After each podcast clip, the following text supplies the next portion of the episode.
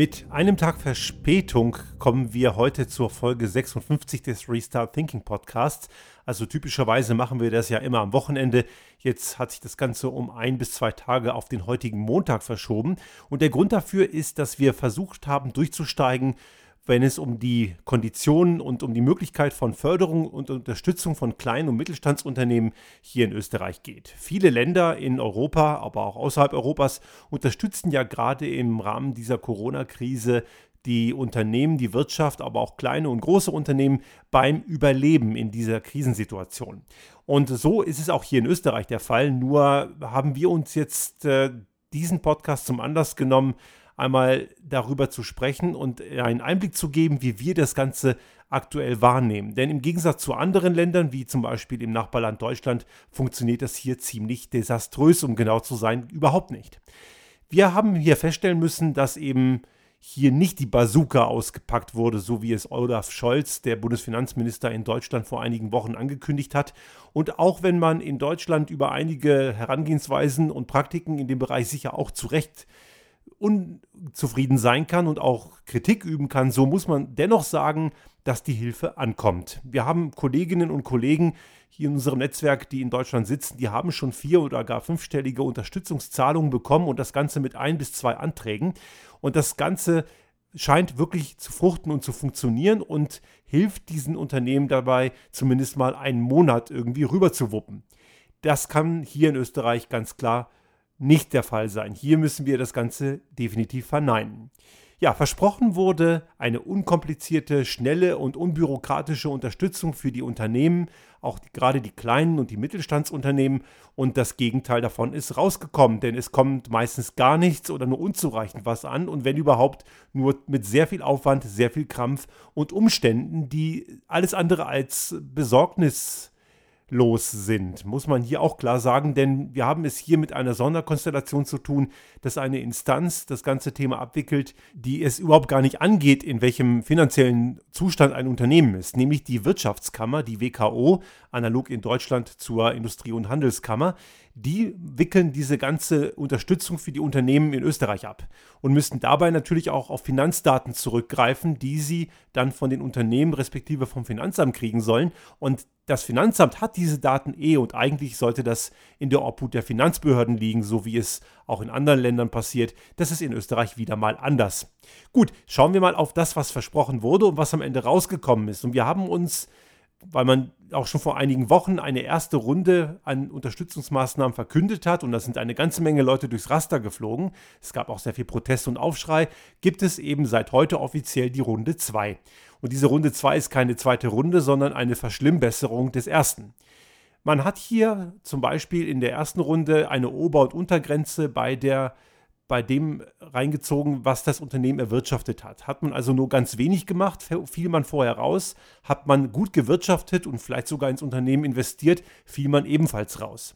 Diese Grenzen sind zwar jetzt verschwunden, allerdings hat man dafür andere Hürden reingebaut. Und in unserem Fall ganz konkret trifft uns der Umstand, dass wir eine Leistung erbringen und die null daraus resultierende Bezahlung dieser Leistung oft erst ein bis anderthalb oder gar zwei Monate später erfolgt.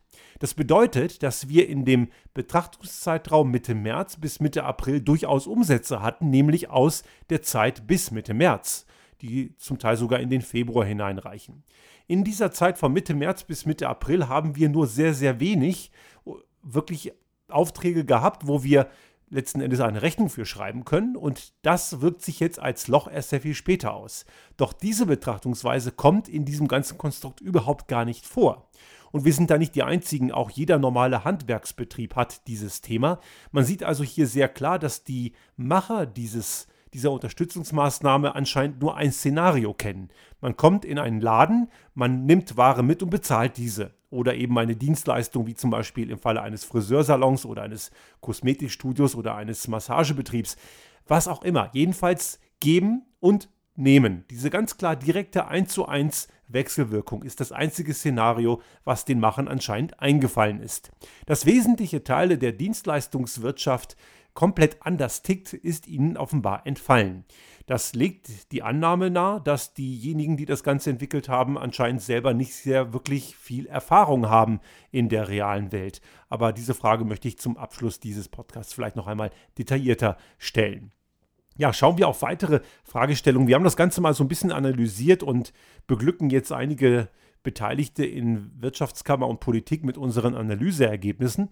Und man muss damit also klar feststellen, dass der Kundenfokus hier komplett fehlt. Für diejenigen, für die es gemacht ist, kommt am Ende nicht das an, was diejenigen brauchen, also Kundenbedürfnisse verfehlt. Es gibt sicherlich einige, die sagen, ja, nehme ich, passt, ist gut für mich, aber im weiten Teilen verfehlt es eben die Zielgruppe. Dazu muss man sagen, die Menge ist viel, viel zu wenig. Wir reden hier von 2000 Euro pro Monat und das Ganze gilt für Betriebe bis zu 10 Mitarbeiter.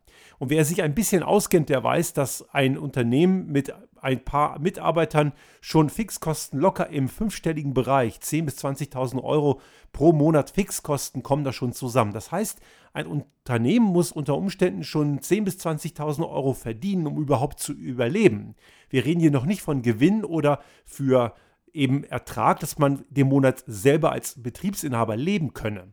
Also Personalkosten, vielleicht Ladenmieten, Energiekosten, die fallen schon mal an. Da sind 2000 Euro, wenn es hochkommt, gerade mal eine Woche, eher weniger. Man muss also hier auch ganz klar annehmen, dass diese Förderhöhe eher ein Almosen ist und so eine Art Alibi, dass man am Ende sagen kann, dass äh, wir hätten ja was gemacht. Sie haben zwar was gemacht, aber man kann es eben nicht ernst nehmen. Das ganze Verfahren ist viel zu komplex. Wir reden hier von komplexen Antragsverfahren, wir reden hier von mehreren Antragsschleifen.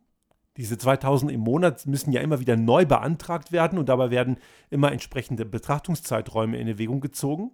Und das Ganze ist so komplex, dass auch viele Steuerberater offen und ehrlich sagen, wir wissen noch nicht hinlänglich, wie das Ganze genau funktioniert. Das deutet darauf hin, dass hier sehr viele Leute ihr eigenes Ding gedreht haben. Beteiligt sind ja hier eben die Wirtschaftskammern, verschiedene Ministerien, politische Instanzen und so weiter. Und all diese Instanzen versuchen nun ihr Ding da reinzubringen. Am Ende haben wir vielleicht viele kleine Silos, die für sich genommen super aussehen, aber die spielen eben nicht zusammen. Und das ist das Problem auch in vielen anderen Organisationen. Wir haben das ja auch schon oft hier bei uns beleuchtet, dass eben Silo-Optimierung das Gesamtsystem zerstört. Ich kann hier nur wieder Goldratt zitieren. Wenn man einen Prozess oder eine Organisation kaputt machen will, muss man eben nur dafür sorgen, dass jeder einzelne Prozessschritt maximal effizient ist.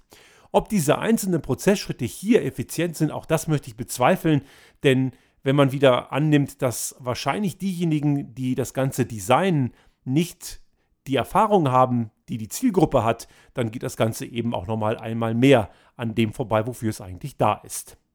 Ich hatte das ja auch schon gesagt, es werden hier also auch finanzielle Daten, Steuerdaten an eine Instanz weitergegeben, sprich der Wirtschaftskammer, die das Ganze überhaupt nicht angeht. Und ich muss hier am Ende als Unternehmer einen ziemlichen Finanzstriptease hinlegen. Und dafür bekomme ich eventuell ein kleines Almosen und äh, muss am Ende einer Wirtschaftskammer meine Finanzdaten offenbaren. Und damit haben die Wissen, was sie eben nicht haben sollten. Das Ganze führt uns auch nochmal wieder zu der Frage der Komplexität. Immer mehr Schnittstellen in so ein System führen natürlich auch dazu, dass es länger dauert. Und jetzt sagen mir natürlich auch viele Involvierte, wir haben dann auch schon vor einigen Wochen diverse E-Mails geschrieben und Telefonate erhalten und telefoniert und die sagen und versichern uns, wir arbeiten hier wie die Wahnsinnigen. Und das glaube ich denen auch. Ich glaube nicht, dass die jetzt die Hände in den Schoß gelegt haben die letzten Wochen und nichts getan haben. Das Problem ist nur, dass man in einem ineffizienten System noch so viel Energie und Aufwand reinstecken kann. Es geht einfach nicht schneller. Und es bringt auch nichts, wenn man noch mehr Energie reinsteckt. Das ist so ein bisschen wie Kraft und Gegenkraft. Wenn man zum Beispiel eine Masse aus 2000 Metern Höhe runterschmeißt und auf diese Masse rauscht auf die Erde zu, dann wird diese Masse maximal etwa 230 Kilometer pro Stunde schnell, weil die Luftreibung dem entgegenwirkt. Das heißt, ich kann da noch so viel kinetische Energie reinstecken, es wird nicht mehr.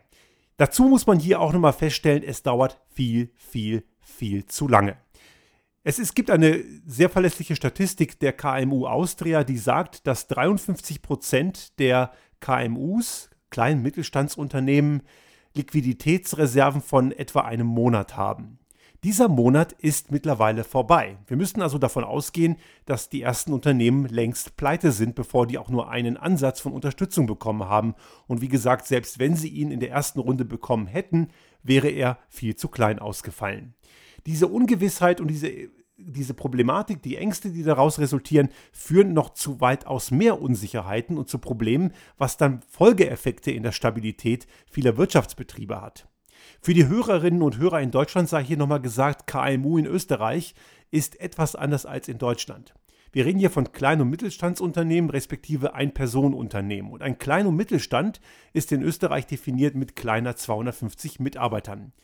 Das ist, wenn man die deutsche Industrielandschaft kennt, etwas anders, denn dort ist zum Beispiel ein Unternehmen, was in Österreich schon Konzern ist, zum Beispiel die Firma Palfinger, ein Hebelösungshersteller aus der Nähe von Salzburg. Die haben 11.000 Mitarbeiter. Das ist in Österreich schon ein Konzern. In Deutschland ist das noch Mittelstand.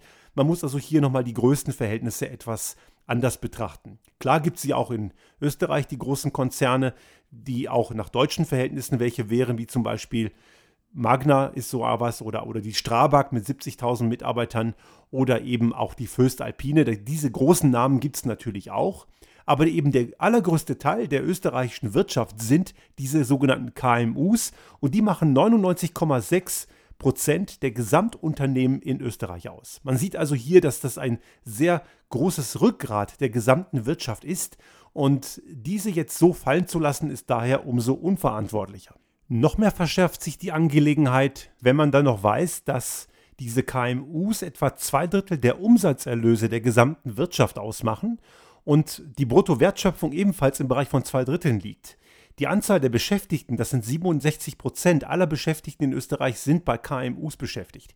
Also man sieht hier eine ganz massive Schieflage, denn die großen Konzerne, die fallen weich. Die können mit Kurzarbeitergeld, die können mit Auslagerung zum AMS, das ist das österreichische Arbeitsamt, sprich Bundesagentur für Arbeit, heißt in Österreich Arbeitsmarktservice AMS, die werden dort ausgelagert und auch gerade im Tourismus, was ja eine sehr große Säule in Österreich ist, die lagern auch ohne Corona-Krise jedes Jahr Mitarbeiter zum AMS aus, weil sie eben in der saure Gurkenzeit keine Lust haben, Verantwortung für ihre Mitarbeiterinnen und Mitarbeiter zu übernehmen, was eh schon eine sehr asoziale Einstellung ist. Und es wird ein weiteres Problem hier nochmal sichtbar. Wir reden ja oft von staatlicher Unterstützung und dabei reden wir auch von der öffentlichen Hand, sprich dem Steuerzahler. Und ich frage mich hier einmal mehr, warum muss eigentlich nur die öffentliche Hand die Unternehmen unterstützen? Denn es gibt ja auch noch die Wirtschaftsvertretung, sprich die Wirtschaftskammern. Und diese Wirtschaftskammern, die horten Hunderte von Millionen Euro, die sie Jahr für Jahr von den einzahlenden Unternehmen einnehmen. Wir sind ja alle Pflicht- oder Zwangsmitglied, muss man schon sagen. Wir müssen für eine Leistung bezahlen, die wir eigentlich gar nicht brauchen und auch nicht in Anspruch nehmen wollen. Und damit gelten für die Wirtschaftskammern die Prinzipien der Marktwirtschaft irgendwie überhaupt nicht mehr. Wir müssen eben dort einzahlen. Und das ist gar nicht so wenig, was so über die Jahre zusammenkommt. Und diese großen finanziellen Güter, die sie horten, haben sie in der Vergangenheit ja immer dadurch begründet, dass sie diese Finanzmittel brauchen, wenn mal größere Krisen eintreten. Und die haben wir jetzt. Lediglich die WKO in Niederösterreich, die spricht ihren Mitgliedern etwa, ich glaube so 5000 Euro sind es, zumindest eine mittlere vierstellige Summe aus dem eigenen Budget zu, um die kleinen Unternehmen in erster Instanz liquide zu halten und zu unterstützen. Hier in Tirol müssen wir davon ausgehen, werden wir nicht in dieses Glück kommen. Wir werden auch hier sehr wahrscheinlich leer ausgehen. Man merkt also jetzt hier sehr deutlich, dass wir davon ausgehen müssen, dass ein wesentlicher Teil der KMUs schon gar nicht mehr existenzfähig ist. Und das eben schon nach diesen vier, sechs oder fünf Wochen, die wir jetzt in etwa schon hinter uns haben. Was wir hier feststellen ist, dass das Versprechen von Sebastian Kurz und seinen türkisen ÖVP-Ministerien, dass sie schnell und unkompliziert handeln und unterstützen wollen, eben nur gutes Marketing ist. Generell muss man bei Sebastian Kurz feststellen, der ist so ein bisschen wie Donald Trump, nur mit sehr viel mehr Manieren. Es geht ihm um seine Inszenierung, um eine sehr schöne Darstellung und dazu nutzt er eben auch seine Message Control Methodiken, dass eben klar kommuniziert wird, was geht raus, was geht wie raus. Er konzentriert sich viel mehr darum, wie seine Außenwirkung ist, als um das, was am Ende wirklich umgesetzt wird.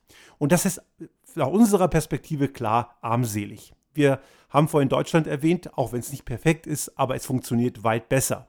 Und es kommt überhaupt Hilfe bei kleinen Unternehmen an. Hier müssen wir klar sagen, wir werden davon ausgehen müssen, wir werden sehr wahrscheinlich leer ausgehen. Und wir sind nicht die Einzigen. Es regt sich aktuell sehr viel Widerstand, auch insbesondere von den demokratischen Oppositionsparteien SPÖ und den Neos. Und ich hoffe, dass von deren Seite aus da noch einmal mehr Druck draufkommt. Und ich wünsche mir auch von dem grünen Koalitionspartner von Sebastian Kurz, dass auch die Grünen dort aktiver werden. Ich habe generell momentan die große Sorge, dass die Grünen mit ihren wirklich vielen guten Ideen von einem Selbstdarsteller wie Kurz zermalmt werden. Es ist gerade nicht gut, was da passiert. Auch das Krisenmanagement der letzten Wochen ist in einem gewissen Bereich nicht gut gelaufen. Klar hat man einige Dinge richtig gemacht. Und hier muss sich Rudolf Anschober, dem Gesundheitsminister, wirklich Lob aussprechen, der ein sehr desaströses Gesundheitsministerium übernommen hat und hat relativ viel daraus gemacht und hat auch offen dazu gestanden in der Öffentlichkeit, wenn Dinge nicht richtig gelaufen sind. Und das ist normal, das möchte einem ja keiner verübeln.